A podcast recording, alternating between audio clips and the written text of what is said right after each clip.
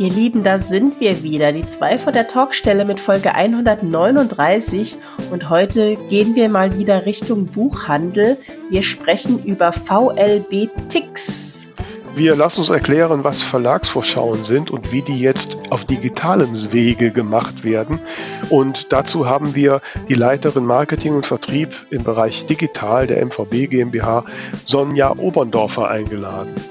Wir diskutieren darüber, ob auch einzelne Autorinnen und Autoren sich eine schöne Verlagsvorschau, Verlag im Anführungszeichen, erstellen können. Und ja, sind wir uns einig geworden?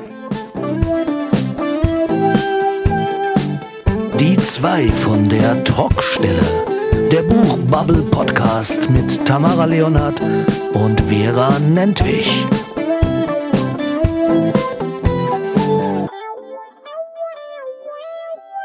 Hallo ihr da draußen, hier sind wir wieder nach einer Woche Pause mit der Folge 139 von Die zwei von der Talkstelle. Mein Name ist Vera Nentwich und ich grüße hinüber nach Lothringen zu meiner lieben Kollegin Tamara Leonard. Hallo Tamara. Hallo Vera. Oh Gott, ich habe das Gefühl, wir haben drei Monate nicht gesprochen. Ja, das geht einem total. Und äh, ich hatte schon richtig Panik. So irgendwie, irgendwas fehlt. man, ne, so kennst du das Gefühl, wenn man aus dem Haus geht und man weiß, man hat was vergessen, aber man weiß nicht was. Der Herd noch an, Bügeleisen. Ja, genau, so war das. so war das. ja. Wie war denn deine, deine Woche? Du hattest ja Urlaub. Habt ihr es euch gut gehen lassen? Äh, es war anders. Es war anders. also der Plan war in einer kleinen süßen Blockhütte in den französischen Vogesen zwischen äh, Bergen und Seen die Zeit zu verbringen. Sonntags kam eine Nachricht, dass uns der Aufenthalt storniert wird wegen Och. unvorhergesehener Kanalarbeiten. Och, ja, da haben wir ganz schnell geguckt, was gibt's denn für Alternativen aber irgendwie war halt die ganze Zeit eh nur Regen gemeldet und, und ich war eh so ein bisschen gestresst und irgendwie war dann auch nicht so richtig viel Elan und dann haben wir gesagt, ach komm, vielleicht soll es einfach nicht sein. Dafür haben wir was ganz anderes gemacht. Das war eh schon länger ein Thema und dann habe ich halt anstatt auf Airbnb äh, habe ich auf diversen anderen Seiten ein bisschen geguckt und dann hat sich äh, es ergeben und es ging alles ganz plötzlich und seit letzte Woche Mittwoch haben wir eine kleine Babykatze. Eine Katze? Was sagt denn euer Hund dazu? Ähm, erst war sie etwas entsetzt dann hat sie erstmal gebellt, was dieses Viehzeug da soll. Und nach nur anderthalb Tagen liegen sie permanent zusammen auf der Couch, kuscheln, putzen sich gegenseitig oder spielen Fangen. süß. Ja, oh, also, das ist ja süß. Das hat super geklappt und mhm. ja, es ist, ich, ich bin ein bisschen, also so ein Hund kann halt irgendwie so Mist bauen bei allem, was auf dem Boden ist. Hm. Eine Katze kann in drei Dimensionen missbauen. ja. Das heißt, ich, ich habe jetzt eine sehr aufgeräumte Wohnung, weil ich weiß genau, wenn ich jetzt das hier liegen lasse, ist es entweder weg oder kaputt. Mhm. Das ist äh, erzieherisch sehr, sehr wertvoll. Das hätten sich meine Eltern mal früher ausdenken können. Und ja. ich lerne auch definitiv loszulassen, weil ich ja so ein Kontrollfreak bin. Und bei so einem Hund denkst du halt, mit Erziehung kannst du das Ganze wirklich unter Kontrolle kriegen. Ich habe nach zwei Tagen schon gemerkt, okay, vergiss es. Es wird irgendwas passieren, find dich damit ab. also therapeutisch sehr wertvoll. Hm. Ja. Aber wie ist das bei euch? Ich meine, ihr habt ja Land drumherum und Garten und so. Ähm, ist die dann jetzt nur fürs Haus oder darf die auch raus, die Katze? Ja gut, jetzt muss sie natürlich erstmal drin bleiben, damit die erstmal weiß, äh, wo sie hingehört, wo es Futter mhm. gibt und so weiter. Mhm. Genau. Und dann, also. ja. Und das Lustige ist, die hatte ihren Namen schon ähm, von da, wo wir sie, also wir haben sie von so einem Bauernhof bekommen und sie heißt Cleo. Und ich habe ja eine, eine Figur namens Cleo, die in drei meiner vier Bücher vorkommt. Oh, das finde ich ein, ganz witzig. Das ist ein Zeichen. Ja, ist ja auch eine, eine sogenannte Glückskatze, also eine dreifarbige. Oh, schön. Ja. Ja, süß. ja, also Also wenn ich denn überhaupt ein Haustier hätte, was ich den Haustieren nicht antun möchte, dann wäre es definitiv auch eine Katze. Ich bin definitiv kein Hundetyp. Okay. Äh, ne, ähm, am besten, die muss aber dann so weit sein, dass sie auch selbst versorgt, aber das lassen wir dann besser. Wie war denn deine freie Woche? Was hast du denn erlebt? Äh, ich bin ja voll so im, im Buchstart. Äh, ja, Stress ist zwar das falsche Wort, aber heute ist so ein Tag, so ich habe heute Morgen so bin so gemütlich aufgestanden und guck so auf den Kalender. Scheiße, ist ja schon 4. Oktober, ne? Und äh, ich habe irgendwie immer noch gedacht, ich habe noch Wochen Zeit und ähm, ich muss irgendwie am 12., 13. Oktober die, äh, die Druckvorlage an die Druckerei schicken, damit oh ich pünktlich zur Startlesung am 3. November auch Bücher habe. Ne? So. Buchstadt ist wie Weihnachten, kommt immer so plötzlich. Ja, und ich bin da auch immer, äh, meine arme Lektorin, die tut mir immer so leid, weil ich das immer völlig unterschätze, den Aufwand, den sie da hat und sie dann immer hetze. Ne? Und ähm, ja, aber gut, bis jetzt hätte noch immer Joti Jange. Ne? Ich gehe davon aus, irgendwie kriegen wir das schon hin. Na klar. Ja, und schlimmstenfalls sollte es tatsächlich dann noch die Druckexemplare nicht geben. Also das glaube ich aber nicht. Ich habe auch überall noch ein bisschen Puffer eingeplant. Ähm, wird schon irgendwie schief gehen. Also. Ja. Im, Im, Zweifel kann man auch verschieben, aber man möchte natürlich nicht. Ja, die Lesung verschieben würde ich dann nicht tun, aber dann müssen die Leute halt vorbestellen oder so. Genau, ne? genau. Nein, die Lesung verschieben. Ich meinte jetzt auch den Buchstart an sich. Hm. Ja, ja. Also, also ist ja alles, ist ja wirklich nur der Druck, der so kritisch ist. Alles ja. andere, ne, so mit den Plattformen, da, da ist ja noch Luft, das brauche ich ja erst ein paar Tage vorher machen. Mhm, mhm. ähm, aber halt der klassische Auflagendruck, den ich halt ja. halt brauche, um ein paar Bücher direkt hier zu haben, der ist ähm, zeitaufwendiger. Mhm. Ja. Aber apropos Druck, das hatte ich ja auch gar nicht erzählt. Das war ja auch nach unserer letzten Aufzeichnung äh, der Besuch in Bad Hersfeld. Stimmt. Da war ja die Veranstaltung von BOD und Libri. Mhm. Da gab es erst eine Diskussionsrunde, an der ich auch teilnehmen durfte, zum Thema eben Self-Publishing heute und morgen. Mhm. Und äh, genau, gab vier Workshops. Einen davon durfte ich auch halten zu dem Thema, wie man mit Schauspieltechniken äh, seine Figuren äh, emotionaler schreiben kann. Das hat total Spaß gemacht und ich habe auch sehr positives Feedback bekommen, was mich sehr, sehr gefreut hat. Mhm. Und es war einfach total nett, zwischendurch auch bei Kaffee und Kuchen und Mittagessen äh, sich ein bisschen auszutauschen mit anderen Leuten, natürlich mit dem ganzen BOD Libri-Team. Mhm. Und ähm, ja, danach ging es dann zu dem neuen Werk, ähm, wo eben die Bücher gedruckt werden, wo die ganzen eingelagerten Bücher zusammenkommen. Und das war super beeindruckend, mhm. wie da alles getimt ist, äh, dass wirklich die Wannen mit frisch gedruckten Print-on-Demand-Büchern und mit bestehenden Büchern zeitgleich bestückt werden, dass das da alles so organisiert ist. Das war total interessant und auch einfach zu sehen, wie irre schnell so ein Buch entsteht. Also das mhm. äh, ja, mhm. war, war super spannend, das mal alles zu sehen. Ja. Ja, kann ich mir sehr gut vor. Ich war mal in, in Hamburg oder bei Hamburg, wo BOD ja seinen Sitz hat. Und da hatten sie auch so, haben wir auch gesehen, wie die produziert werden. Und jetzt ist das ja da zusammen mit Libri ähm, ja nochmal eine Nummer mhm. komplexer mhm. ja, gemacht. Ja. ja. Absolut. Da wächst die Technik äh, zusammen. Ich glaube, acht oder neun Minuten braucht so ein Buch. Das mhm. ist schon Wahnsinn. Ja, ja, absolut. Ja. Absolut. Ja, also wie gesagt, äh, bei mir dauert es noch 14 Tage oder so.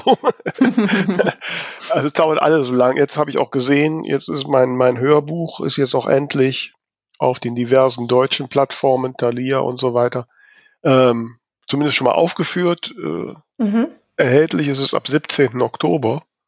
Ähm, weil ich musste beim Hochladen, ich habe das ja jetzt für die deutschen Plattformen über Fire gemacht, da musste man ein Veröffentlichungsdatum eingeben, was halt mindestens 30 Tage in der Zukunft ist. Mhm. Ähm, deswegen kam das dann auf den 17. Oktober. Das ist ein gutes Datum. Aber ja. Ich mag die 17. Ja, hast, hast du da Geburtstag? ich nee, nee. Nicht, nicht Ir irgendwie hatte ich am 17. immer irgendwie äh, besondere Tage. Ich habe zum Beispiel meine Magisterarbeit an dem 17. abgegeben und mhm. äh, ich glaube, ich habe schon zweimal an dem 17. ein Buch entweder hochgeladen oder veröffentlicht. Also 17. sind immer gut. Gut, ja, dann bin ich halt sehr optimistisch. Ähm, äh, ja gut, bei Amazon Audible ist es schon länger äh, zu kriegen und äh, ja, so langsam kommt es, findet es seinen Weg und ich hoffe, bin mal gespannt, mhm. wie das dann so bei der größeren Hörerschar ankommt. Ja. Ja, ähm, überhaupt so ankommen und im Buchhandel ankommen, ist ja so ein sehr komplexes Thema, mit dem ich mich auch die letzten äh, Wochen ja, ja auch für so ein Projekt vom Selbstpapier-Verband extrem äh, intensiver mit beschäftige und habe heute Morgen dann noch Telefonate zugeführt. Und äh, ich glaube ja, dass so viele Autorinnen und Autoren gar nicht so genau wissen, wie, wie funktioniert das überhaupt. Ähm, wie findet ein Buchhandel ein Buch, was er sich da hinlegt. Ne? Mhm. Und das ist ein Thema, mit dem wir uns heute ein bisschen tiefer beschäftigen möchten. Jawohl. Wir wollen uns nämlich heute dem Thema Verlagsvorschauen und wie das technisch äh, umgesetzt wird, heute etwas genauer äh, anschauen und haben dazu die, eine Expertin eingeladen. Ich gehe mal davon aus, sie ist es. Sie ist nämlich äh, Leiterin Marketing und Vertrieb für den Bereich Digital bei MVB GmbH und äh, damit äh, auch dafür zuständig für ein Portal, das sich VLB Tix nennt. Und was das ist und was man damit alles tun kann, das erklärt sie uns hoffentlich gleich. Herzlich willkommen, Sonja Oberndorfer. Ja, auch von meiner Seite ein ganz, ganz herzliches Hallo und schön, dass ich heute bei euch sein darf. Ja, ja. schön, dass du da bist. Toll, dass es geklappt hat, weil wir äh, lechzen danach, mal genauer zu erfahren, was man denn damit so alles äh, tun kann ähm, mit VLB-Tix. Äh, was, wenn du jetzt so bisschen Marketing sprech, wenn dir jemand fragt, was ist VLBTX, was sagst du denn da? Ach, ich weiß nicht. Ich glaube, ich würde mal mit der Marketing-Sprech aufhören, obwohl ich ja tief zum Marketing komme. Das ist eigentlich eine ganz schöne Überleitung. Ähm, auch, dass ich dann irgendwann zu VLBTX und den digitalen Vorschauen komme. Denn eigentlich komme ich ganz, ganz tief aus der Werbeagenturwelt bin da im wahrsten mhm. Sinne des Wortes groß geworden, also mit viel buntem, mit TV, mit 18 Eintel, also ähm, medial, aber auch sehr, sehr viel in der gedruckten Welt. Dann hatte ich irgendwann das Glück, ähm, zehn Jahre im Carlsen Verlag arbeiten zu dürfen und war da im Marketing tätig. Ähm, da Marketing verantwortlich, unter anderem für Humor, für Bilderbuch, für den Comic-Bereich. Ähm, und natürlich ist es für die Verlage unfassbar wichtig, Programmhalbjahr für Programmhalbjahr, ihre Novitäten dem Buchhandel gut vorstellen zu können. Mhm. Das hat man, ich sag mal, damals noch ganz, ganz klassisch in gedruckten Vorschauen getan. Und mhm. was war es doch so schön, und ich glaube, was ist es für heute, äh, für viele noch so schön, diese Kataloge zu drucken. Kataloge zu drucken, in denen die Novitäten, sprich die Neuerscheinungen fürs nächste halbe Jahr vorgestellt werden. Das gibt dann so ganz, ganz dicke Wälzer. Das, je nachdem, wie viele Novitäten das sind, können da einige Seiten und über einen Verlag, wenn er ein großes Programm hat, ein paar Kilo zusammenkommen.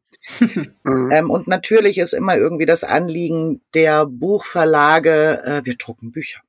Also machen wir auch schöne Vorschauen. Mhm. Dann kam die Zeit und die Zeit und die Zeit und die Zeit, ob es uns gefällt, immer an allen, e, auf allen Ebenen oder nicht, wird natürlich immer schnelllebiger. Mhm. Und ähm, diese gedruckten Vorschauen sind natürlich für den Moment, wo sie genutzt werden, und da komme ich gleich nochmal, wenn ich die Gelegenheit habe, ähm, drauf zu sprechen, ein wunderschönes Werk. Aber in allererster Linie sind sie ein Arbeitsmittel.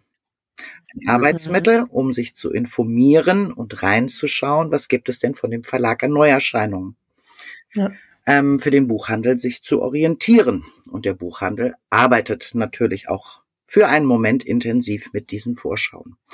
Ich war stehen mhm. geblieben bei der Schnelllebigkeit. Dann kamen die ganzen Trends, Äh, es musste immer schneller agiert werden und wir sprechen hier von ähm, Halbjahren, also von der Frühjahr Sommer und von der Herbst-Winter-Vorschau. Dann kamen die ganzen Trends. Fragt mich jetzt nicht mehr, mit was es angefangen hat. Ähm, auf jeden Fall musste dann immer schneller auch reagiert werden auf Trends. Und ihr könnt euch vorstellen, so eine gedruckte Vorschau hat natürlich einen wahnsinnigen Vorlauf. Das fängt erstmal ja. an mit Programmkonferenzen, mit Vertreterkonferenzen. Dann gehen die Titel natürlich von der Redaktion in der Information ins Marketing, werden mit dem Vertrieb abgestimmt über Preis und weitere bibliografischen Daten. Und dann hast du dieses Ding, ach Gott, Monate bevor es erscheint, irgendwann angefasst, ähm, hast das schön gestaltet mit der Agentur, ähm, und in dem Moment, wo das Ding in den Druck gehen soll, ist es eigentlich schon Makulatur. Weil da hat sich der Preis geändert, da hat sich der Erscheinungstermin geändert. Naja, und so kann man irgendwann dazu sich auch ähm, mit dem Zeitalter der Digitalisierung damit auseinanderzusetzen, gibt's nicht digitale Wege. Sprich mhm. digitale mhm. Wege, wo man viel aktueller arbeiten kann. Und ich bin mal ganz ehrlich, ähm, das hat einem Buchverlag natürlich immer schon ein Stückchen wehgetan, die ähm, Druck- und Papierkosten. Klar. Von der Gestaltung und all dem will ich gar nicht reden, irgendwie ein bisschen im Blick zu behalten. Aber heute muss man sich natürlich die Frage stellen, jetzt auch in der Energiekrise noch dreimal mehr, kann und will man sich das noch so leisten? Ähm, mhm. Damals hat man das so getan. Und da war eine Vorschau auch ein im Prinzip schönes Bilderbuch. So. Dann kam irgendwann natürlich dieses Thema, wie aktuell kann ich denn mit etwas sein, was ich Wochen, Monate vorher vorbereite? Dann geht das noch in die Lito, dann geht das in den Druck. Und ich ja. glaube, für alle hier in diesem Kanal muss ich nicht erzählen, wie weit die Wege sind. Dann hat man angefangen, sich mhm. mit dem Digitalen auseinanderzusetzen. Auch ich habe dann irgendwann angefangen mit einem äh, befreundeten anderen Kollegen Apps zu basteln. Dann kam irgendwann Edelweiß aus Amerika auf den Tisch, Above the Tree Line. Ähm, die im Prinzip äh, die erste webbasierte Präsentation ähm, der Titel ermöglicht haben. Dann kam relativ schnell mhm.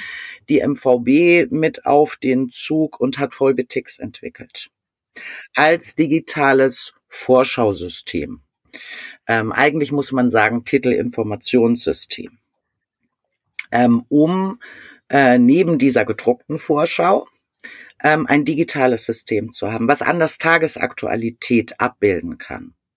So, und wenn wir nochmal zwei Schritte zurückgehen, das VLB ist allen in dieser Branche ein Begriff, das Verzeichnis lieferbarer Bücher, wo ja alle mhm. Verlage ihre Cover und bibliografischen Daten, im besten Fall auch Innenseiten und was es sonst noch rund um den Titel gibt, hinmelden, so dass das in die ganze Welt und in die entsprechenden Datenabnehmer auch verteilt werden kann.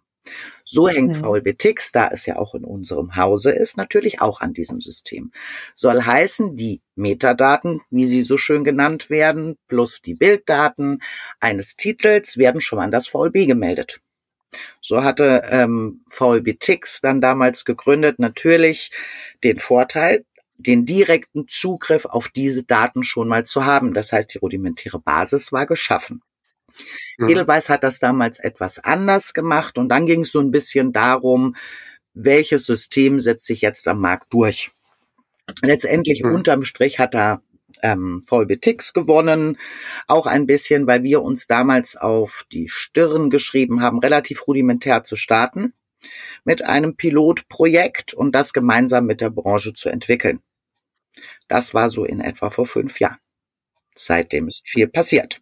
Ja, also wenn ich habe jetzt so in den, wenn ich noch mal so unterbrechen darf, ich habe mich ja in, in, den letzten Wochen da intensiver mit beschäftigt und und habe so mit einigen Menschen gesprochen, für die ähm, ja, VLB-Ticks sicher vielleicht mal relevant ist. Wir kommen ja mehr so aus dem Self-Publishing-Bereich. Mhm.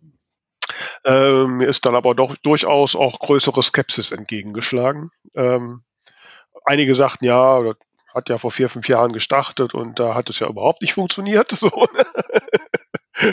Und wenn ich das jetzt richtig sehe, wird es ja auch irgendwie noch jetzt gerade komplett quasi ja, neu entwickelt. Ne? Genau, genau, ja. genau. Ich versuche mal einmal die Kurve zu schließen, dann haben wir das mhm. mit der Branche gemeinsam größer entwickelt, auf die Bedürfnisse angepasst.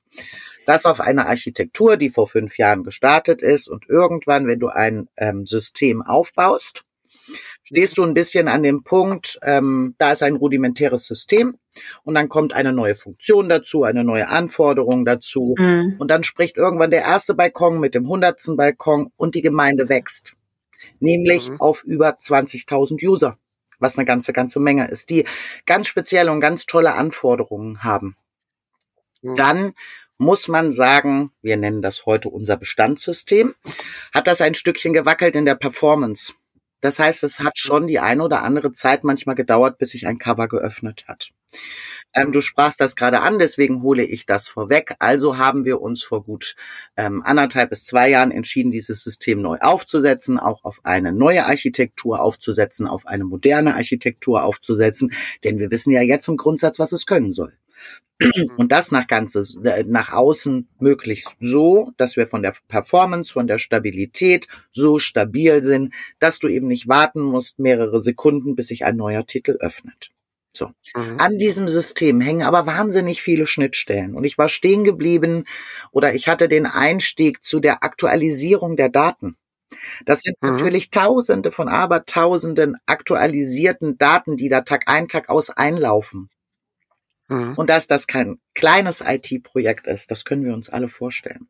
Jetzt setzen wir das ein bisschen besser auf, dass wir auch stabil laufen, gemeinsam etwas besser wachsen können. Aber der Vorteil in VLBTX ist natürlich, dass du, wie ich eben gerade gesagt habe, die Grunddaten, die sowieso an das VLB gemeldet sind, hast. Dann Mhm. kannst du über dieses Tool ähm, die Daten weiter anreichern. Und das hin bis zu multimedial, was eine gedruckte Vorschau nicht kann. Das Mhm. heißt, es fing ja dann vor ein paar Jahren auch an, da Filmchen, da dies, da jenes. Und also war auch ein großer Vorteil, bis hin zu multimedial deinen Titel präsentieren zu können.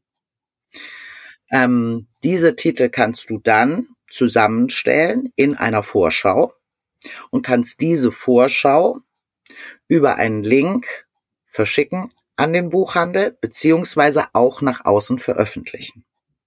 Der ganz große Vorteil ist, wenn sich ein Preis ändert, wenn sich ein Cover ändert, Mhm. Mhm. das wird aktualisiert, ist das in wenigen Minuten in dem System verfügbar. Und wenn du vorher schon einem Buchhändler einen Link auf diese Vorschau geschickt hast und er tätigt diesen Link jetzt beispielsweise eine Woche später, dann hat er die aktuelle Version. Du kannst Reihenfolgen umstellen und so weiter und so fort. Reihenfolge Mhm. ist auch ein schönes Stichwort. Denn ähm, wir sind ja auch immer aufgeforderter, zielgruppengerechter unsere Vorschauen zusammenzustellen.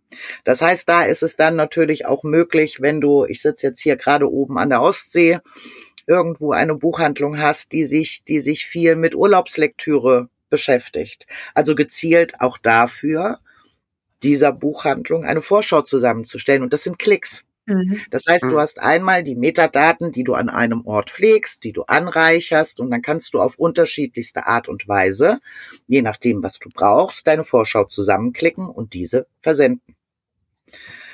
So, jetzt stellen wir uns natürlich dem Thema, wie schön ist das, sich durch ein digitales System zu klicken oder mit der gedruckten Vorschau auf dem Sofa bei einem Glas Rotwein zu liegen. Okay, Ja, Den ich komm nicht- ist Geschmackssache. keine Chance. Komme Ja, komm ich nicht ja, an. gut. Aber Der Mensch von heute hat vielleicht sein Tablet und kann auch auf dem Sofa liegen. Ne? Also ich gehöre ja eher zur absolut. Aber sind Tablet-Fraktion. so ein bisschen bei der Fraktion zum einen, wir haben Ja, ja, technische Schulden zu bezahlen. Die bezahlen wir jetzt. Ähm, und denen sind wir gut auf der Spur und denen sind wir gut auf dem Weg. So, und ich stelle mir natürlich in meiner Leitungsfunktion Marketing und Vertrieb immer und immer wieder die Frage, was muss ich mit der Branche gemeinsam tun, dass sich diese Mhm. Gewohnheit ein Stückchen ändert. Natürlich Ja. gilt es darum, gewohnte Abläufe umzustellen. Aber ich mache jetzt noch mal einen Weg in Richtung des Schönen. Also wir gehen noch mal in einen Verlag zurück. Ja, auch die Redaktion. Wenn sie ihr Programm vorstellt oder wenn der Verlag den Vertretern, die ja dann mit dem Schatz der neuen Bücher auf Reisen gehen, diese neuen Bücher präsentiert, wurden PowerPoint-Präsentationen gebaut, dies und jenes und hin und her. Das kannst du alles über dieses System machen. Das Mhm. heißt, einmal pflegen an einem Ort. Du kannst sogar ähm, Ticks Only dein Cover melden. Soll heißen, du kannst Mhm. es für interne Zwecke schon verwenden, es wird aber nach außen noch nicht veröffentlicht. Das Aha. heißt, lauter solche Sachen ähm, sind da natürlich inkludiert. Gegen was wir natürlich schwer ankönnen, sind die Gewohnheiten. Und natürlich, wenn ich mir jetzt eine Buchhandlung vorstelle, die hat da nur einen Rechner, über den dis disponiert sie, recherchiert sie und dann soll sie daneben noch die Bücher darüber disponieren und einkaufen. Das Mhm. sind natürlich Prozesse, die sich umstellen. Und ja, jetzt in der Pandemie und das ist eigentlich schade, dass die Krisen so ein bisschen auch dazu beitragen, manchmal ja, dass wir gucken, wo liegen unsere Gewohnheiten und wo müssen wir sie anpassen. Natürlich Mhm. war dann Tix ein wertvolles Instrument, als die Vertreter nicht klassisch auf den Weg konnten und man gemeinsam da gesessen hat, sondern man sich über einen Bildschirm verständigen konnte und etwas gemeinsam durchblättern konnte. Jetzt steht die nächste Krise in der Tür. Die habe ich nicht gemacht und die habe ich nicht bestellt, um Gottes Willen. Aber das schärft dieses Thema natürlich immer weiter zu. Also ich kann mir ja auch vorstellen, dass, ich meine, so gedruckte Verlagsvorschauen kosten ja auch eine Menge Geld. Jetzt von, den gestiegenen Papierpreisen will ich gar nicht erst reden. Ähm, wie ist das denn? Drucken die Verlage noch klassische Verlagsvorschauen Die oder? Verlage drucken noch klassische Verlagsvorschauen. Also der ein oder andere hat reduziert. Und ich danke dir Mhm. für das Stichwort. Ähm, denn letztendlich ist das ein Arbeitsmittel. Ein Arbeitsmittel, was für einen ganz, ganz kurzen Moment genutzt wird. Ja, Mhm. das heißt, wir reden von Halbjahren. Ne? So, da wird ein Programm eingekauft. Und das ist ja nicht ein Verlag, das sind ja viele, viele, viele Verlage. Mhm. Tausende Mhm. von Tonnen Vorschauen rein, Tausende von Vorschauen wieder raus. Also vor Mhm. dem Thema standen wir halt schon vorher. Das heißt, diese Vorschauen haben eine sehr kurze Dauer, in der sie geliebt, gelesen und gesehen werden. Und Volbitix bildet im Prinzip dasselbe ab. Wir haben natürlich alle großen Verlage und im Moment sind es, sind es äh, gut 11.000, die da im Premium-Bereich arbeiten, der, der, die es ihnen auch ermöglicht, Titel anzureichern und Vorschauen zu versenden. Die tun das natürlich. Die sind aber immer noch ein bisschen gezwungen, beides zu tun. Denn Mhm. äh, größere Filialisten und die ganz großen, wie jetzt Thalia und Tugendubel äh, im Zentraleinkauf, die sind natürlich gänzlich auf das Digitale und auf Volbitix umgestiegen. Mhm. So, der stationäre Handel ist einerseits begeistert, ähm, andererseits hat er ein bisschen leiden müssen jetzt ob unseres Umzuges und unserer Schwäche, aber jetzt stehen die auf dem Neusystem, was so stabil und flott dahergeht. Und wir haben für Mhm. die auch in der Usability, dass sie besser zurechtkommen und die Sachen besser sehen, auch einiges nach Absprache umgestellt. Ähm, und das ist wirklich das Henne-Ei, die Katze beißt sich in den Schwanz. Also es ist immer noch so ein bisschen, die Buchhandlungen sagen, na ja, ähm, wenn denn alle Verlage da sind, die Buchhandlung, äh, die, die Verlage sagen, wenn denn alle Buchhandlungen da Mhm. sind. Und die Frage, die im Raum stehen bleibt, wenn die Verlage immer noch Buchhandlung, äh, wenn die Verlage immer noch Vorschauen drucken, was Mhm. veranlasst eine nicht digital affine Buchhandlung Dann umzustellen? zu ändern, ja. Warum? Mhm. Selbst ein Verlag, der es reduziert, finden die Möglichkeiten, die gedruckten Vorschauen noch auf dem Hinterhof zu dealen. Mhm. Keine anderen Informationen drin. Ja. Also natürlich kannst du darüber sprechen, wie transportierst du Emotionen. Aber die werden ja über ein Cover. Bei uns kannst du dann schöne Bühnen auch oben bauen, kannst dem Innenseiten und alles Mögliche mitgeben, Marketinginformationen. Ja, also das ist so ein Thema, wo ich, wenn ich da mal reinhaken darf, Ja. so ein bisschen, da müssen wir gleich mal ein bisschen noch genauer drauf eingehen, weil äh, du bist da schon sehr in deinem Metier drin und äh, erzählst das begeistert. Ich meine, ich bin auch seit 40 Jahren in IT, ich kann mir so IT-Projekte vorstellen. Ähm, also vom Grundsatz bin ich ein großer Fan des digitalen Gedankens. Jetzt ist natürlich der Buchhandel, insbesondere der inhabergeführte kleinere Buchhandel jetzt nicht unbedingt dafür prädestiniert, immer Vorreiter in der Zukunft zu sein. Ähm, und äh, da auch schon mal ein bisschen träger, was Veränderungen angeht. Wobei ich äh, vielleicht als tröstliche Information für dich sagen kann, meine nicht repräsentative, repräsentative Umfrage in dem mir bekannten immer geführten Buchhandel äh, hier so in der Region äh, gezeigt hat, dass doch eigentlich alle äh, die Verlagsvorschauen in VLB Tix äh, durchsehen. Oh, da hast du eine Region erwischt, die sehr repräsentativ ist. Also natürlich stehen wir da, ähm, ähm, wäre natürlich, wir sind jetzt fünf Jahre an der Arbeit, da ist viel mhm. passiert, da sind viele Buchhandlungen aktiv und begeistert mit dabei. Ich könnte jetzt noch ein paar Vorteile mit aufzählen, was das hat, aber eigentlich habe ich die wichtigsten Stichworte genannt. Das ist die Tagesaktualität ja. und das ist die zielgruppengerechte Zusammenstellung. Also ich kann mir daher auch vorstellen, dass es die, die großen, die großen Publikumsverlage äh, mit eigener Vertriebsmannschaft sicherlich sind auch die, die als erstes auf den Zug springen. Ähm, aber ich glaube, wir, wir müssen jetzt mal den Bogen ja, so ein genau, bisschen auch schlagen zu den einzelnen Autoren und Autorinnen, was genau. denen das denn bringt, eben speziell den Self-Publishern. Ja. Also zum einen hat jeder Self-Publisher auch die Möglichkeit, seinen Titel dort zu vermarkten. Und nee, da muss ich dich jetzt leider, da muss ich dir leider widersprechen, das geht so nicht.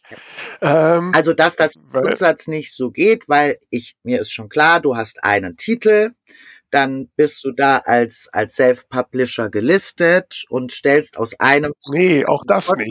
Leider Gott. Ja, sorry, Sonja, da muss ich wirklich widersprechen. Nee, das ist, das ist nämlich genau der Punkt, ähm, ähm, also ich meine, wenn man auf die VLB-Tix-Seite geht, dann kommt gerade auf der Startseite kommt ja irgendwo der, der Begriff Self-Publisher auch mal vor. Wenn man aber weiter guckt, dann gibt's den auch nicht mehr. Mhm. Ihr seid halt sehr verlagsorientiert, ist klar. Jetzt ist es aber so, dass 90 Prozent der Self-Publisher ihre Bücher über irgendwelche Dienstleister genau. äh, verbreiten, ne, wie BOD. Genau. Dann ist ja der, der Verlag in eurem Sinne ist ja dann nicht der Self-Publisher, ist ja dann der Dienstleister. Das heißt, der, der Autor selbst der kann Autor dann gar nicht. Autor zu finden. Und wenn er das. Ja, als Autor. Aber er könnte jetzt keine eigene Verlagsvorschau machen, oder? Ne? Weil er könnte momentan in dem Bestandssystem geht das noch. Aber er durfte ja nicht, weil das ja offiziell ein Titel von BOD ist. Äh, das ist, das ist aber eine andere Grundlage. Da möchte ich reinkrätschen. Theoretisch. Ja, dann. Theoretisch ist es jedem Self-Publisher möglich, zu sagen, ich bin mein Verlag, ich bin ein Autor, ich habe einen eigenen Verlag, nämlich ich vermarkte mich alleine, sich auf VLBTX einen Premium-Zugang zu holen, die Mindestgebühr zu bezahlen, eine eigene Vorschau zu erstellen und wenn sie nur aus einem Titel besteht. Ja, aber wer nee. das geht, das geht. Nee, geht nicht. Doch. Nein, weil der Titel nicht unter ihm gelistet ist. Der kann nur Titel in seine Vorschau nehmen, die auch unter seinem Verlagsnamen gelistet sind. Ja, aber er kann sich ja als Verlag registrieren. Ja, das hilft nichts. Die ISBN, wenn er es über BOD, ePubli, Tradition, Nom, was auch immer macht, dann ist die ISBN von BOD, ePubli und sonst was, dann steht im VLB als Verlag der entsprechende Dienstleister mhm. drin. Das ist und dann ist der nicht im VLB Er ist mit seinem Titel in VLBTix vertreten. Wenn der Self-Publisher ja. sich dafür entscheidet zu sagen, ich vermarkte und ich produziere meine Bücher über ePubli, über Tradition oder über BOD, dann ist das ja was anderes. Und er taucht da ja als Autor auf. Aber es gibt ja auch Self-Publisher beispielsweise, die ähm, dahinter nicht liegen. Und die könnten das ja tun. Das ist ja immer eine Frage, suche ich mir einen Verlag oder lasse ich mich von einer Gemeinschaft vertreten? Dann ist das was anderes. Aber wie soll ich das ja. lösen, wenn die da ihre. Ja, Sonja, da ist genau, äh, da sind wir jetzt. Also ich bin eine solche Autorin, die ihre eigene ISBN hat ja. und so, was natürlich einen ganzen Rattenschwanz nach sich zieht. Ne? Also ich muss dann VLB, VLB selbst machen, ich muss einen eigenen Vertrag mit dem Barsortiment machen den ich jetzt vor zehn Jahren noch bekommen habe, weil das Barsortiment Self-Publishing noch nicht so kannte. Den wird heute wahrscheinlich keiner mehr so wirklich kriegen, wenn er nicht wirklich ein Bestseller ist. Mhm. Ähm, ich kann, kann es auch Betriebswirtschaft niemandem empfehlen, mhm. betriebswirtschaftlich. Äh, der Aufwand ist viel zu groß. Also macht man das über Dienstleister und, ähm, und dann greift das nicht. Und äh, das ist halt das Problem, dass die Strukturen im Self-Publishing da nicht wirklich mitgedacht sind. Naja, das kommt ja ganz. Mal abgesehen vom Pricing, was für Self-Publishing natürlich auch. Ähm, wo liegen wir denn da bei so einem Premium-Account? Also es gibt im Prinzip eine Mindestgebühr im Jahr von 79 Euro. Ja, das Ja, inkludiert das hält sich ja noch im Rahmen. Absolut. Das inkludiert bis zu drei Titel. Also im Prinzip, ähm, und ab dann sind es in etwa, weil dahinter liegt natürlich auch so eine, so eine Rabattstaffel. Ähm, dann jeder weitere Titel sind 25 Euro. Und ich müsste jetzt Vera tatsächlich mal gucken, steht bei dir dann der Verlag beispielsweise BOD? Nein, nein, ich veröffentliche unter, ich bin mein eigener Verlag. Ja. Ich bin so ein Sonderfall. Ja. Äh, Tamara zum Beispiel nicht. Ja, aber dann könntest du ja für dich auch eine Vorschau anlegen und die Das versuchen wir gerade, ja. da kommen wir zum nächsten Thema. Das eine hat ja mit dem, also wenn da natürlich dahinter äh, der Verlag BOD auftaucht, dann ist das die Entscheidung eines jeden selbst, ob er sich an einen Verlag hängt. Jeder Self-Publisher, der taucht dann natürlich auch mit dem auf, was er da eingetragen hat. Und das, woran das bei diesen, diesen ähm, ähm, Autorinnen und Autoren ja oft scheitert, ist tatsächlich zu sagen, ich nehme dafür jetzt 79 Euro in die Hand. Und natürlich kannst du dir auch als dein Verlag eine Verlagsprofilseite anlegen und je nachdem, wie du im ADB und weiterem gemeldet bist. Aber das ist etwas, das hat nicht in den Grundsätzen etwas mit Ticks zu tun. Da kann das äh, im Prinzip jeder tun. Das ist ja eine Frage, wie meldest du deinen Titel? Wie ist dein Verlag im ADB gemeldet? Das hat nichts mit Ticks zu tun.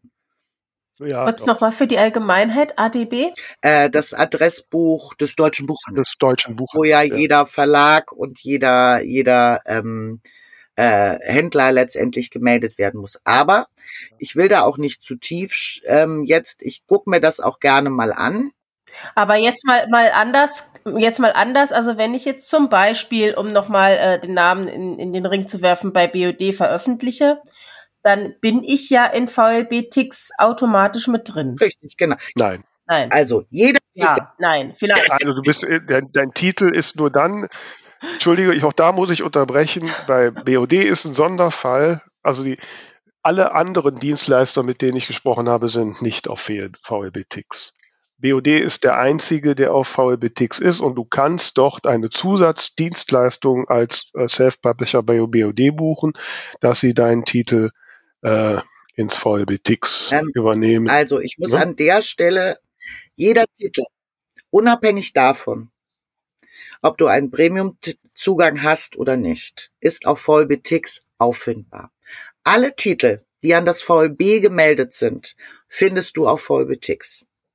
Der Unterschied eines Premium-Zugangs macht lediglich, dass du in VLB-Tix deinen Titel über die an das VLB gemeldeten Daten anreichern kannst, Vorschauen zusammenstellen kannst, die veröffentlichen kannst auf der Plattform oder aber deinen Titel auch über eine Mail, über einen Link dann an andere Händler versenden kannst. Da kriegst du auch keine Adressen von uns, das sind alles deine eigenen. Die Plattform ist lediglich die, aber alle Titel, die im VLB gemeldet sind, sind auf VLB-Tix auffindbar. Das hat nichts damit zu tun, ob ein Self-Publisher, ob irgendein anderer. Alle, die ans VLB gemeldet sind, sind da auffindbar. Es gibt noch einen Unterschied, ob Novitäten oder Backlist. Das hat etwas mit den Zugängen zu tun. Aber die sind auffindbar. Und das hat auch nichts damit zu tun, dass darüber Kosten entstehen. Das heißt, wenn ein Buchhändler deinen Titel aktiv recherchiert, findet er den. Ganz unabhängig davon, ob du für den Titel was getan hast oder nicht. Voraussetzung, er ist im VLB gemeldet. Also um es mal andersrum aufzuzäumen, wenn ich als Autorin Mhm. Gerne möchte, dass mein Buch nicht nur auffindbar ist, sondern eben in schön auffindbar und so, dass ich äh, dran rumbauen kann und das verschicken kann und so weiter, muss ich eben darauf basierend mir überlegen, wie ich veröffentliche. Richtig. Das ist im Moment der Ablauf. Genau.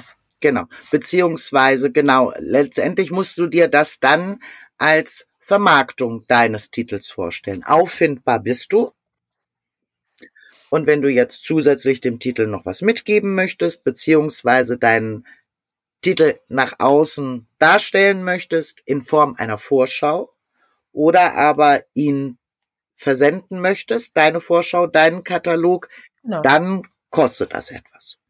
Aber Dann muss ich gucken, welcher Dienstleister macht das oder wie mache ich es selbst. Richtig, also genau. dann muss ich gezielt eben meine Veröffentlichung daran anpassen, wenn mir das wichtig ist. richtig. Ich kann es aber nicht andersrum machen, dass ich sage, ich möchte am liebsten da und da veröffentlichen und ich will aber auch auf jeden Fall diese äh, ganzen Möglichkeiten haben. So läuft's dann im Moment. Naja, nicht. entweder wirst du dann letztendlich als äh, Verlag, nehmen wir das Beispiel BOD, davon mitgetragen und in die Vorschauen gepackt, oder aber du machst es für dich. Das hat aber nichts mit VLBTX zu tun. Hm. Also Ja, ja. Weg du wählst. Ja.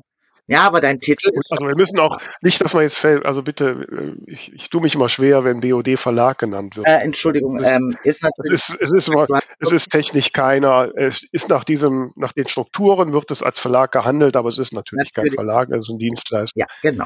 Ähm, und also da sind sicherlich noch einige, es es kann, es kann ja nicht jeder Self-Publisher jetzt so einfach entscheiden, so ich mache das jetzt selbst und äh, wie gesagt, äh, da an Verträge im Barsortiment zu kommen und das alles selbst zu handeln, das ist kein so ein einfacher Weg und wie gesagt, ich kann ihn auch betriebswirtschaftlich äh, einem, einem Beginner auch absolut nicht empfehlen. So, wenn Ähm, jetzt zum Beispiel, liebe Vera, wenn ich reingehen darf, auf VLBTix oben in den Suchschlitz deinen Namen als Autor eingebe, habe ich 13 Treffer von dir und kann mir jeden einzelnen Titel anschauen. Aber die sind natürlich, den hättest du im VLB auch schon, dafür brauche ich jetzt VLB Tix nicht. Ähm, nicht, aber ähm, weil ihr ja gesagt habt, du bist da dann nicht auffindbar und da ist eine Nein, das ist richtig. Das Ja, ist sie in dem Fall nicht. So, deinen Viertel Titel findet man jetzt so, wie er an das VLB gemeldet ist. Mhm. Ja, das, was man von dir natürlich jetzt nicht findet, ist eine eigenständige Vorschau, in der du dich vermarktest. Und da sind wir gerade dran. Da können wir nämlich, äh, weil ich habe mir jetzt, ne, aufgrund der Gespräche, habe ich mir mal die 79 Euro gegönnt und ne, habe mir einen Premium-Account zugelegt Mhm. und habe gedacht, okay, ich mache jetzt eine Verlagsvorschau. Mhm. So. Ich muss gestehen, ich war, da ich jetzt auch grafisch nicht so die Expertin bin, Mhm. Äh, ob dessen, was da geht und was ich brauche, schon ziemlich überfordert. Ich habe dann die liebe Tamara gebeten, wer die grafisch besser drauf ist, Mhm. gesagt, kannst du mir nicht ein Titelbild und eine Bühne machen? Mhm. Und habe ihr die ganzen Vorgaben geschickt. Ja. Und hast du damit was anfangen können, Tamara? Äh, mit den Vorgaben grundsätzlich ja. Mir war noch nicht so ganz klar, wie du es gerne haben möchtest, aber das ist schon machbar. Ja, also du verstehst das. Okay, dann ist ja gut. Dann kriege ich jetzt hoffentlich bald eine, eine, eine schöne Verlagsvorschau hin mit meinem einen Titel, der jetzt dann kommt.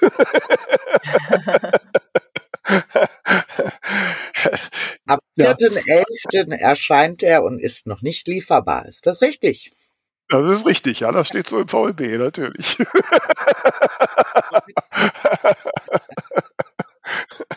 ja. Ähm, ich überlege die ganze Zeit, liebe Tamara, welche Frage wir für unseren Buchtipp frei, äh, für den Schreibtipp Freitag stellen. Ja, Ähm. puh. bin ja jetzt sehr in den Tiefen des Verlagsgeschehens äh, drin. Aber wir schauen wir einfach weiter. Also wenn ich jetzt dann ähm, diese technische Hürde genommen habe, ich habe, ähm, ich habe mir meinen Account zugelegt, mal vorausgesetzt, äh, meine Bücher sind da äh, für mich zugreifbar und habe dann schönes Grafik gemacht, habe eine Verlagsvorschau gemacht. So, dann liegt die ja erstmal da. Du hast jetzt vorhin ja gesagt, äh, man kann die an die Buchhandlungen schicken. Das heißt, ich kann äh, dann Buchhandlungen, mit denen ich Kontakt habe, ein, ein Mail schicken. Hier ist meine neue Verlagsvorschau, guck doch mal rein. Äh, und dann können die gegebenenfalls auch direkt bestellen. Das ist eine Geschichte. Ich weiß aber auch von den Buchhandlungen, dass die, ähm, wenn die, die, die mir gesagt haben, dass sie in VLB Tix gucken, jetzt ja nicht sagen, oh, ich hätte jetzt gerade mal Lust auf Cosi Qualm und such mal durch oder so, sondern die haben ihre Liste von Verlagen, die sie immer durchgucken und dann gucken die gezielt die Verlagsvorschauen von diesen Verlagen Ja. durch. Ne? Ja, das Ähm. heißt, du hast natürlich auf VLBTix auch einen Vorschaubereich. In diesem Vorschaubereich hast du entsprechend auch Filter. So, gibst Mhm. du den Namen der Verlage ein, die dich interessieren und dann kannst du immer weiter auf deinen deinen deinen Wunsch runterfiltern und kannst dann Mhm. auch sagen, äh, filter mir nach der aktuellen Saison. Ja. Genau. Und dann gibt es Ja. die Möglichkeit, wie gesagt, für den Buchhandel dann zu sagen, hm, ich habe hier eine Merklist-Funktion. Ich lege mir den Titel mal auf die Mhm. Merkliste. Hm. Oder aber ich lege den Titel direkt auf eine Dispo-Liste. Wenn er seine Dispo-Liste an Sachen, die er bestellen will, soweit fertig hat, schickt er die entweder von dort aus rüber in seine Warenwirtschaft oder aber, wenn er einen Kontakt zu einer Vertreterin oder Vertreter hat, schickt er der Vertreterin oder dem Vertreter letztendlich Mhm. eine CSV-Datei mit der Bestellung und die Mhm. Vertreter lesen diese dann in ihr Vertretersystem ein. Ganz wichtig, Vollbetix hat natürlich auch eine Notizfunktion. Wir sind ja von dieser alten Welt damals gekommen. Und Mhm. von dieser Welt, was es eigentlich auch ausmacht, was so eine Verlagsvorschau noch bedeutet, ist ja auch ein Kommunikationsinstrument innerhalb einer Buchhandlung. Ich würde sagen, davon fünf. Boah, ich habe den Autor mal bei einer Lesung gesehen, der ist echt spitze, müssen wir kaufen. Also ist natürlich auch klar, dass ein digitales System eine Notizfunktion haben muss. Das heißt, auch der Buchhandel kann sich zu jedem Titel eine Notiz anlegen am Titel und die mit allen teilen. Mhm. Also das heißt, das ist schon so ein bisschen ausgerichtet auf die Prozesse, die der Buchhandel auch braucht und nach Mhm. Möglichkeit in der Optimierung. Und nach Möglichkeit natürlich auch weithingehend alle Zielgruppen so weit mitzunehmen. Und da auch die Self-Publisher, dass wir da vielleicht auch noch ein bisschen mehr machen können, dass wir vielleicht auch noch mal überlegen können, machen wir eine eigenste Vorschau mit ganz vielen Self-Publishern und sagen, das sind jetzt hier Best of von wir als Self-Publisher meinen, das sind die besten. Ähm, das kann man ja auch machen. Die Titel sind ja im Prinzip zugänglich. Was aber vollkommen richtig ist, dass natürlich die Bearbeitung des Titels immer bei demjenigen liegen muss. Und da fängt es an, ein bisschen schwierig zu werden. Wenn ich was Ja. Allgemeines mache, Mhm. kann ich natürlich nicht jemand Allgemeinem, da muss ich alle Kennnummern da reinhängen und muss einer Person Mhm. das Recht geben, dass er an diesem Mhm. Titel arbeiten kann. Das ist letztendlich diese Hürde, die du vorhin ein bisschen beschrieben hast. Das sind ja auch datenschutzrechtliche Gründe. Sonst könnten wir auch gemeinsam überlegen, machen wir alle Halbjahr oder alle Jahr noch über den Self-Publisher-Preis hinaus eine Vorschau, ähm, wo ihr euch nochmal anders darstellt. Und das ist das, was dann ähm, BOD letztendlich auch ermöglicht, diese Titel anzureichern oder dann auch von, von den Autorinnen und Autoren ähm, entsprechendes Material anfordert, dass die das da dann dafür einbauen. Mhm. Oder für die Aber sowas ja, fände ich, Ja, Entschuldigung, Tamara. sowas fände ich eben ganz schön. Ich sag jetzt mal äh, in die Richtung gedacht, wie zum Beispiel so eine Spotify-Playlist, ne? Die kann ja im Prinzip auch jeder erstellen. Mhm. Dass man jetzt sagt, keine Ahnung, wir sind jetzt eine Gruppe von 15 Autorinnen aus dem Saarland. Wir zeigen jetzt mal, was das Saarland so kann. Ja. Das wäre halt sehr schön, wenn es da keine Hürden gäbe, um sowas zu machen. Also es gibt im Prinzip keine Hürden, ähm, zumindest auf dem auf dem jetzigen System Ja. mit einem ich sagen, auf dem alten noch, ja, mit ja. einem, also es gibt da schon Accounts, die das bemächtigen, ähm, dass man das tun kann. Ähm, und wenn es dann nicht darum geht, dass jeder seinen Titel in dem System noch anreichern will oder möchte und lasst mich da noch mal eine kleine Kurve nach links nehmen. Auch da wächst ja die Zeit, dass du im VLB viel mehr Daten direkt anlegen kannst, als du das früher konntest. Ja, also schöne Innenseiten und alles, was es möglich macht. Äh, Nochmal gute Verkaufsargumente, wie sie so schön heißen, äh, heißen, äh, was aber ja auch ein bisschen ähm, bedeutet, was macht euer Buch aus? Warum soll ein Buchhändler sich dieses Buch ähm, in seinen Laden stellen? Ähm, das kannst du ja im VLB schon melden und natürlich so, wie wir das mit dem Self-Publisher-Preis auch machen, da gibt es ja eine Vorschau. Ähm, Mhm. Das einzig Schwierige ist wirklich, da die datenschutzrechtlichen Hintergründe abzubilden. Ja, also wenn da nicht jeder seinen Titel ähm, dann anreichern will. Ansonsten muss man's, äh, muss man da irgendwie einen Gemeinschaftsaccount oder sowas, der das, der das ähm, zulässig macht. Aber auch das macht natürlich Arbeit. Da muss sich jemand hinsetzen, der muss das koordinieren. Und dann kann sowas natürlich auch für Leute, die dann da sitzen, nicht für ganz umsonst sein. Und das ist immer das mhm. Problem, wenn eh wenig Ressource und Geld zur Verfügung steckt, aber wir, es steht äh, wer macht es dann letztendlich? Aber es ist nicht, dass wir das nicht cool fänden, da auch, auch zusammen was zu machen. Und da haben wir uns ja auch schon in den Wegen, die uns möglich waren, versucht zu engagieren. Und gerade auch das, ähm, das finde ich auch so super cool, weißt du, dass es eben nicht nur die großen Verlage sind, die dann die Möglichkeit haben, ähm, auch äh, einem, einem, einem, einem Buchhandelskontakt mal etwas zu schicken. Ja, also das ermöglicht dann ja auch wieder ganz viel, weil die sind da veröffentlicht. Die stehen da erstmal unter den Vorschauen. Ja. Und wenn es war. Aber irgendwie habt ihr mich jetzt unterwegs ein bisschen verloren, weil weil mhm. eben ging das ja alles nicht und jetzt geht es auf einmal nein, doch. Nein, nein, nein, nein. Nein, nein, also, also, also die, die Rahmenbedingungen hat sie auch gerade ausgestiegen. Also du hast sie hat ja auch gerade richtig gesagt, momentan ist es halt ein momentan ein datenschutzrechtliches Problem, wenn da ein self-publishing Titel ist von der Autorin XY, der über äh, um mal jemand anderes in Tradition oder sonst wie veröffentlicht wurde, ähm, dann ist dann darf halt nur der Dienstleister, der das eingestellt hat, den bearbeiten. Und ich als Autorin, wenn ich dann einen Account hätte, käme da gar nicht, durfte das nicht. Momentan komme ich technisch. aber zusammenstellen? Nee, auch nicht zusammenstellen. Ich durfte ihn nicht in meiner Verlagsvorschau nehmen. Also das ähm, kommt drauf an. Und da muss man, da muss man halt gucken, welche, welche Verträge und wo ist der veröffentlichte Dienstleister oder Verlag. Also im Prinzip sehe ich ja, wenn ich deinen Titel anschaue, ähm, ähm, sehe ich den ja. So, und inwiefern man dann in der, die Möglichkeit hat, als Verlag oder als Veröffentlicher gekennzeichnet zu sein, dass du dir ein Profil hinterlegst, eine MVB-Kennnummer hast und da agieren kannst, das hat erstmal nichts mit Folgetix zu tun. Und das Thema wäre, ähm, äh, Tamara, wo wir gerade dran waren, was wir eben hatten, ist, wir machen eine gemeinsame und wir nehmen jetzt mal Dienstleister wie Tradition, BOD und wer wo mit wem im Vertrag hängt, weil da hat Tix nichts mit zu tun. Ähm, nehmen wir mal beiseite.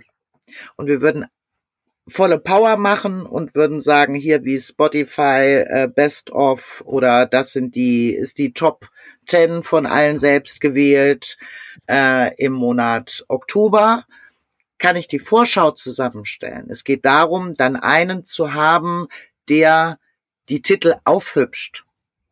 Und das kann im Prinzip nur derjenige immer selbst machen. Das heißt, äh, ich kann jetzt nicht an jeden, jeden, an jeden mhm. Titel ranlassen. Das, das war der Unterschied, den Vera und ich gerade hatten. Das ist klar. Ja. Mhm. Aber im Prinzip eine Vorschau. Wobei ich also die auch das beipflichte, äh, Tamara.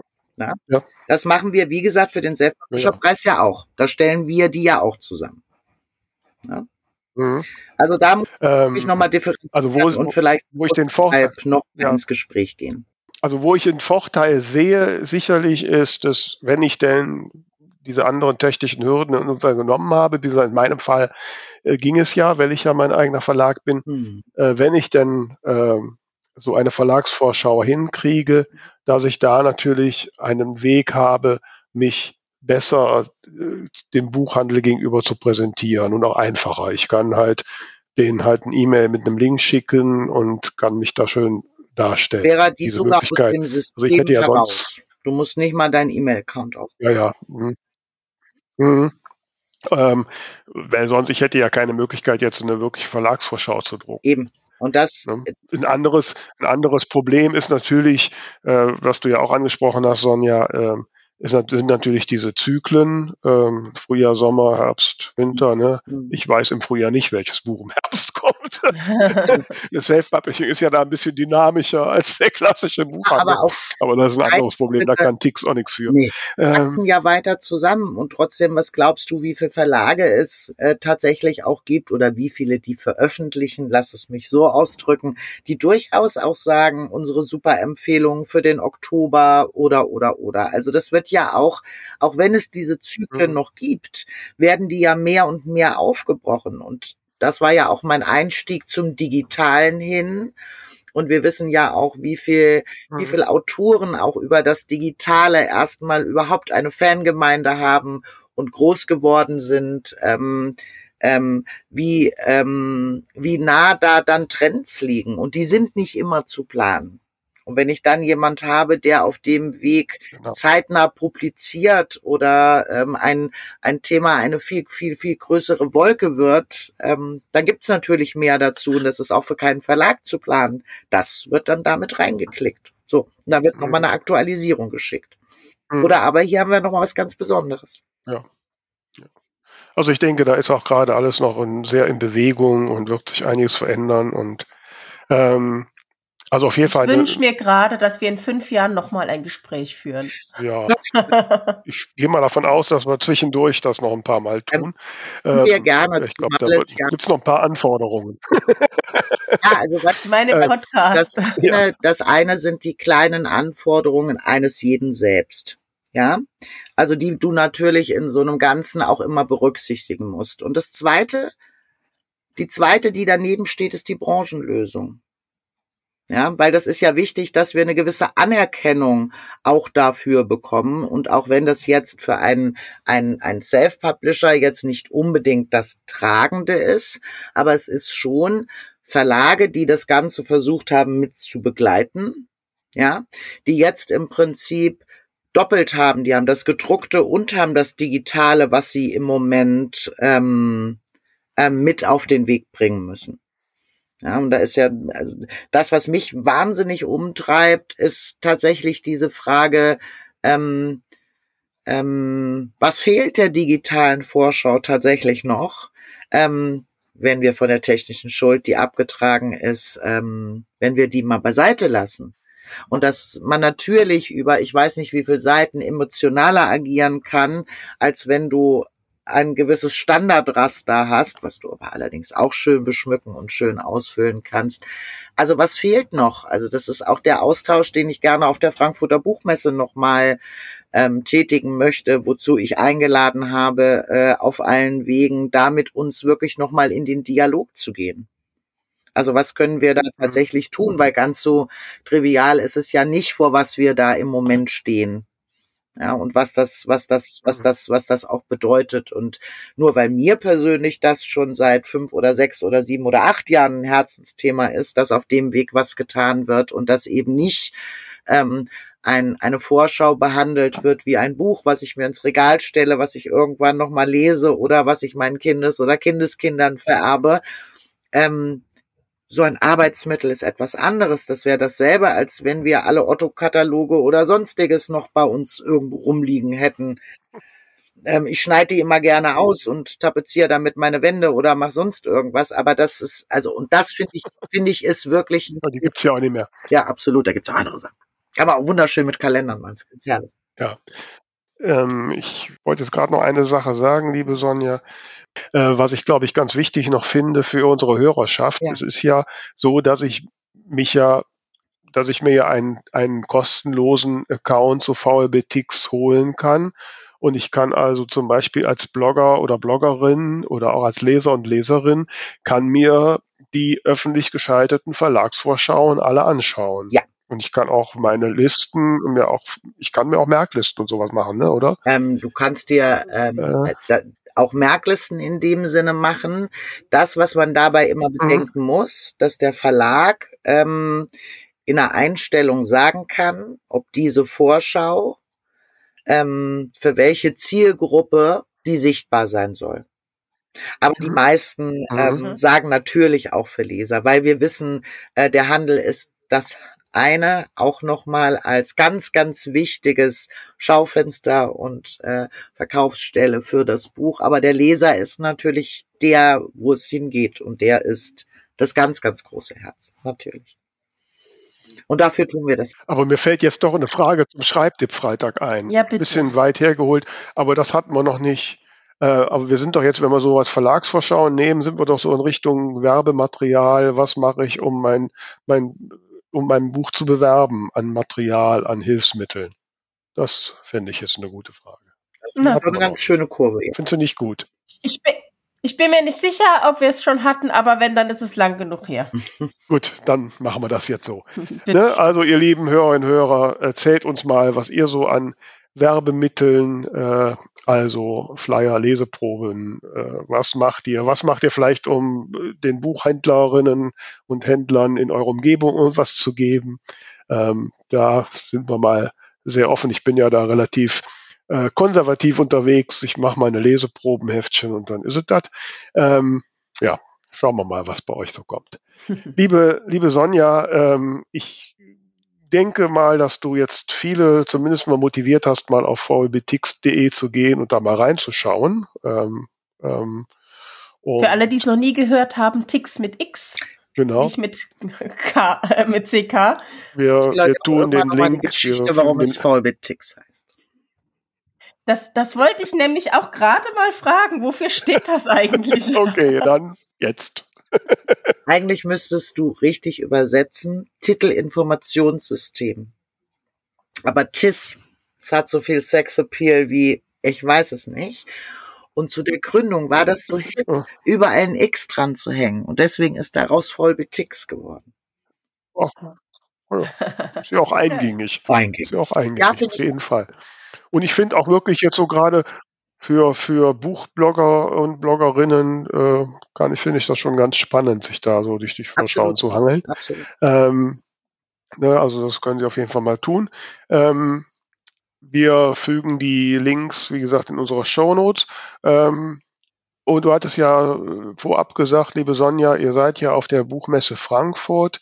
Ähm, da kann man sich auch bei euch schlau machen über VBTX und macht ihr da was, Vorträge oder geht man einfach mal hin und lässt sich das zeigen? Ähm, gehen wir einfach mal hin und lassen uns das zeigen, ist auf der, auf der diesjährigen Frankfurter Buchmesse noch nicht so einfach. Sonst hatten wir auch immer so Terminals stehen, wo wir mit den Leuten in, mhm. in, ins Gespräch gegangen sind. Das ist alles so mit den Hygieneschutzbestimmungen alles dieses Jahr nicht so ganz einfach, aber wir sind am Stand. Es ist auch immer von uns irgendjemand mhm. da, dem man gerne Fragen stellen darf und ich würde euch gerne im Grundsatz nochmal ähm, unsere ganzen Veranstaltungen mitgeben. Da schicke ich noch einmal euch den Link drüber, den könnt ihr vielleicht noch mal posten. Also A, wo sind wir? Wo gibt es in der MVB als solches ähm, interessante Themen, nicht nur zum Thema Vorschau, sondern auch zum Thema ähm, Titel, Darstellung, Optimierung und äh, was wir da alles auf dem, auf dem Zettel haben, dass ihr das vielleicht noch mal mit an eure Hörer geben könnt, wo wir da sind. Und irgendjemand ist da bei uns immer, den man ansprechen kann und dem man entsprechend auch was fragen kann. Das freut uns. Wir kommen ja auf jeden Fall mal vorbei, Tamara und ich. Ähm, dann, ähm, ja, zum Abschluss haben wir ja immer so die Gelegenheit, dass unser Gast uns etwas empfehlen kann, fernab vom Thema oder zum Thema, wie ihr macht ähm, was so aufgefallen ist und was wir das Ding der Woche nennen. Das Ding der Woche. Ich sitze hier gerade an der Ostsee.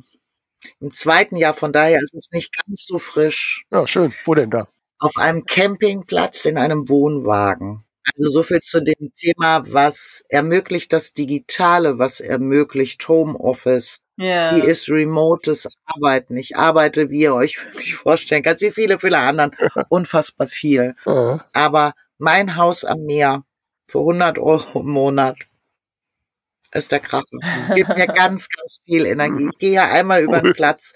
Und wenn man mir gesagt hätte, ich werde mal zum Dauercamper, hm, Sonja wird zum Dauercamper, ist. ähm, nein, das ist ganz schön. Also das Ding der Woche, lasst uns alle äh, Momente finden, lasst uns Ausgleich finden, lasst uns in die Weite schauen und ähm, lasst uns dabei immer beobachten und uns Gutes tun und vor allen Dingen, und das ist auch das Motto, was wir tatsächlich auch auf der Frankfurter Buchmesse haben, im Austausch bleiben.